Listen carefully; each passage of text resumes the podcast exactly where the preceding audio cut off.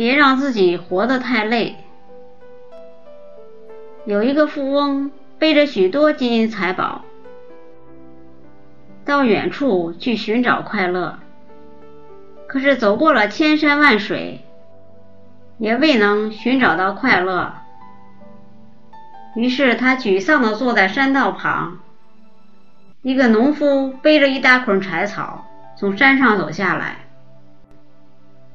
富翁说：“我是个令人羡慕的富翁。”请问，为何没有快乐呢？农夫放下沉甸甸的柴草，舒心的擦着汗水。快乐也很简单，放下就是快乐呀。富翁顿时开悟，自己背负那么重的珠宝，老怕别人抢，总怕别人暗害，整日忧心忡忡。快乐从何而来？于是，他将珠宝抛在地下，乐呵呵的下山了。有些外在富足的人，可能是最痛苦、最不幸的人。在澳大利亚和加拿大，有近二百万的富人正陷在沮丧情绪中，被迫接受医院的治疗。而一些人虽然贫穷，但却活得潇洒快乐。很多时候，快乐其实是内心的富足，与金钱无关。现在社会上很多人都说自己活得太累，是因为工作忙累吗？不见得。生活中的有的人一杯茶。一支烟，一张报纸，看半天也喊累，是个人家庭负担过重吗？也未必。感叹活得太累者中，不少人是人生旅途一帆风顺、丰衣足食者，断无生计之忧与养家糊口的之虑。那么，这些人累从何来？原因应该说是多方面的。除了生活节奏的加快、人际关系的复杂、不良风气的影响等客观因素外，从主观上检查，主要是欲望之类。人皆有欲，但欲不可纵。有道是：“欲壑难填。”大凡说活得累者，都与欲望过舍有关。有些人笔下有余，却总想着笔上不足，于是便生出许多不满足。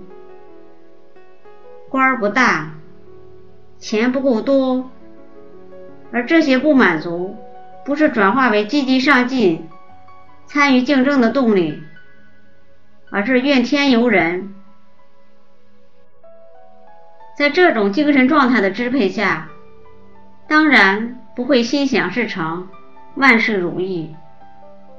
于是，只有叹息活得累。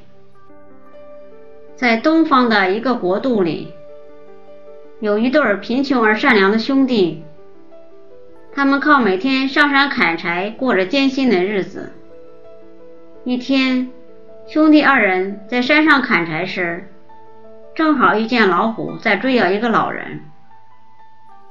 兄弟俩奋不顾身地与老虎搏斗，终于从老虎口中救下那位须发皆白的老人。而这位老人是一位神仙，他念及兄弟俩的善良和勇敢。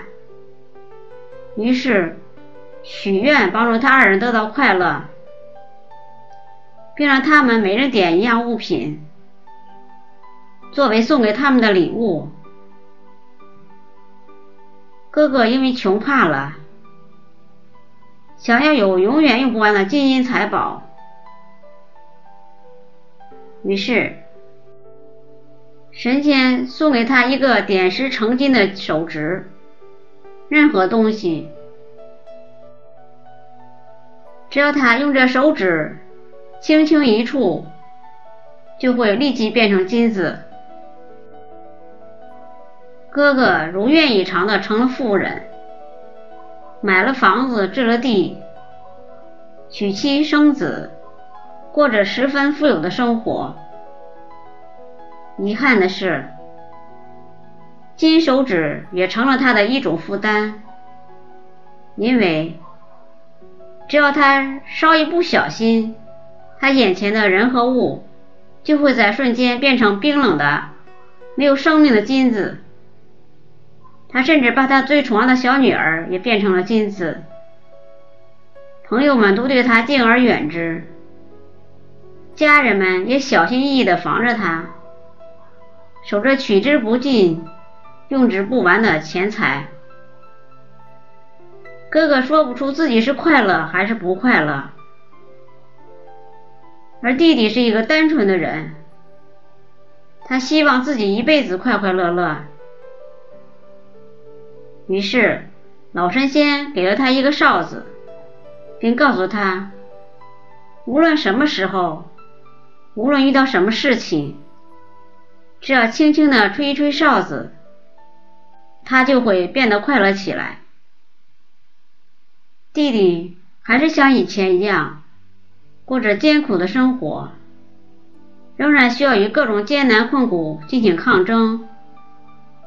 仍然需要靠辛勤的劳动获取温饱，但是每当他遇到一些不称心如意的事情的时候，他都取出那只哨子，那动听的声音，就像一缕缕和煦的阳光，像一阵阵温暖的春风，驱走了他的忧伤和愁苦，给他带来快乐。快乐是我们每一个人都在追寻的，这种追寻贯穿了我们的一生。然而，快乐的源泉在哪里，却不是每一个人都能找得到的。生活中，大多时候，我们总是不满足，我们的心一直都在流浪旅行。我们从来没有走在回家的路上，我们永远不满足。当我们没有房子时，就在想，如果有一间自己的房子就好了，哪怕是一间小小的平房。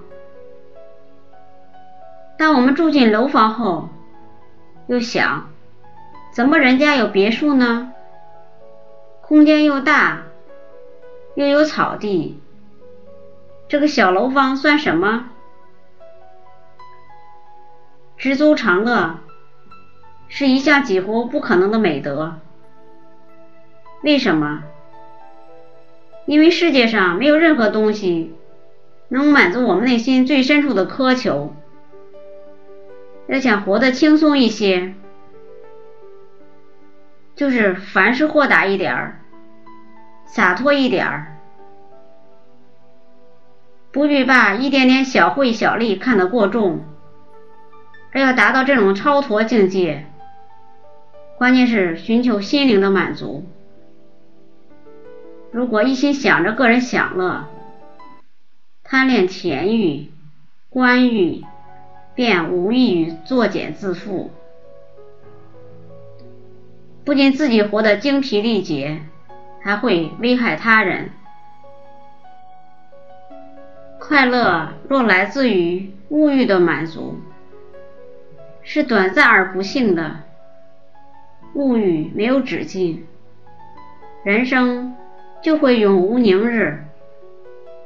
为了无休止的私欲，注定得与四周环境为敌，而只有来自于心灵的快乐。才是永久而幸福的，才有宁静、浅淡、平和之感，才有欣赏良辰美景的内在之眼。人们之所以活得累，就是因为眼睛总盯着名利不放，这样活着会很辛苦。很多时候，执着也是一种负担，何不学着放下呢？放下了贪念，你就可以用真正的快乐。拥有了快乐，就拥有了一切，你的人生也就与众不同。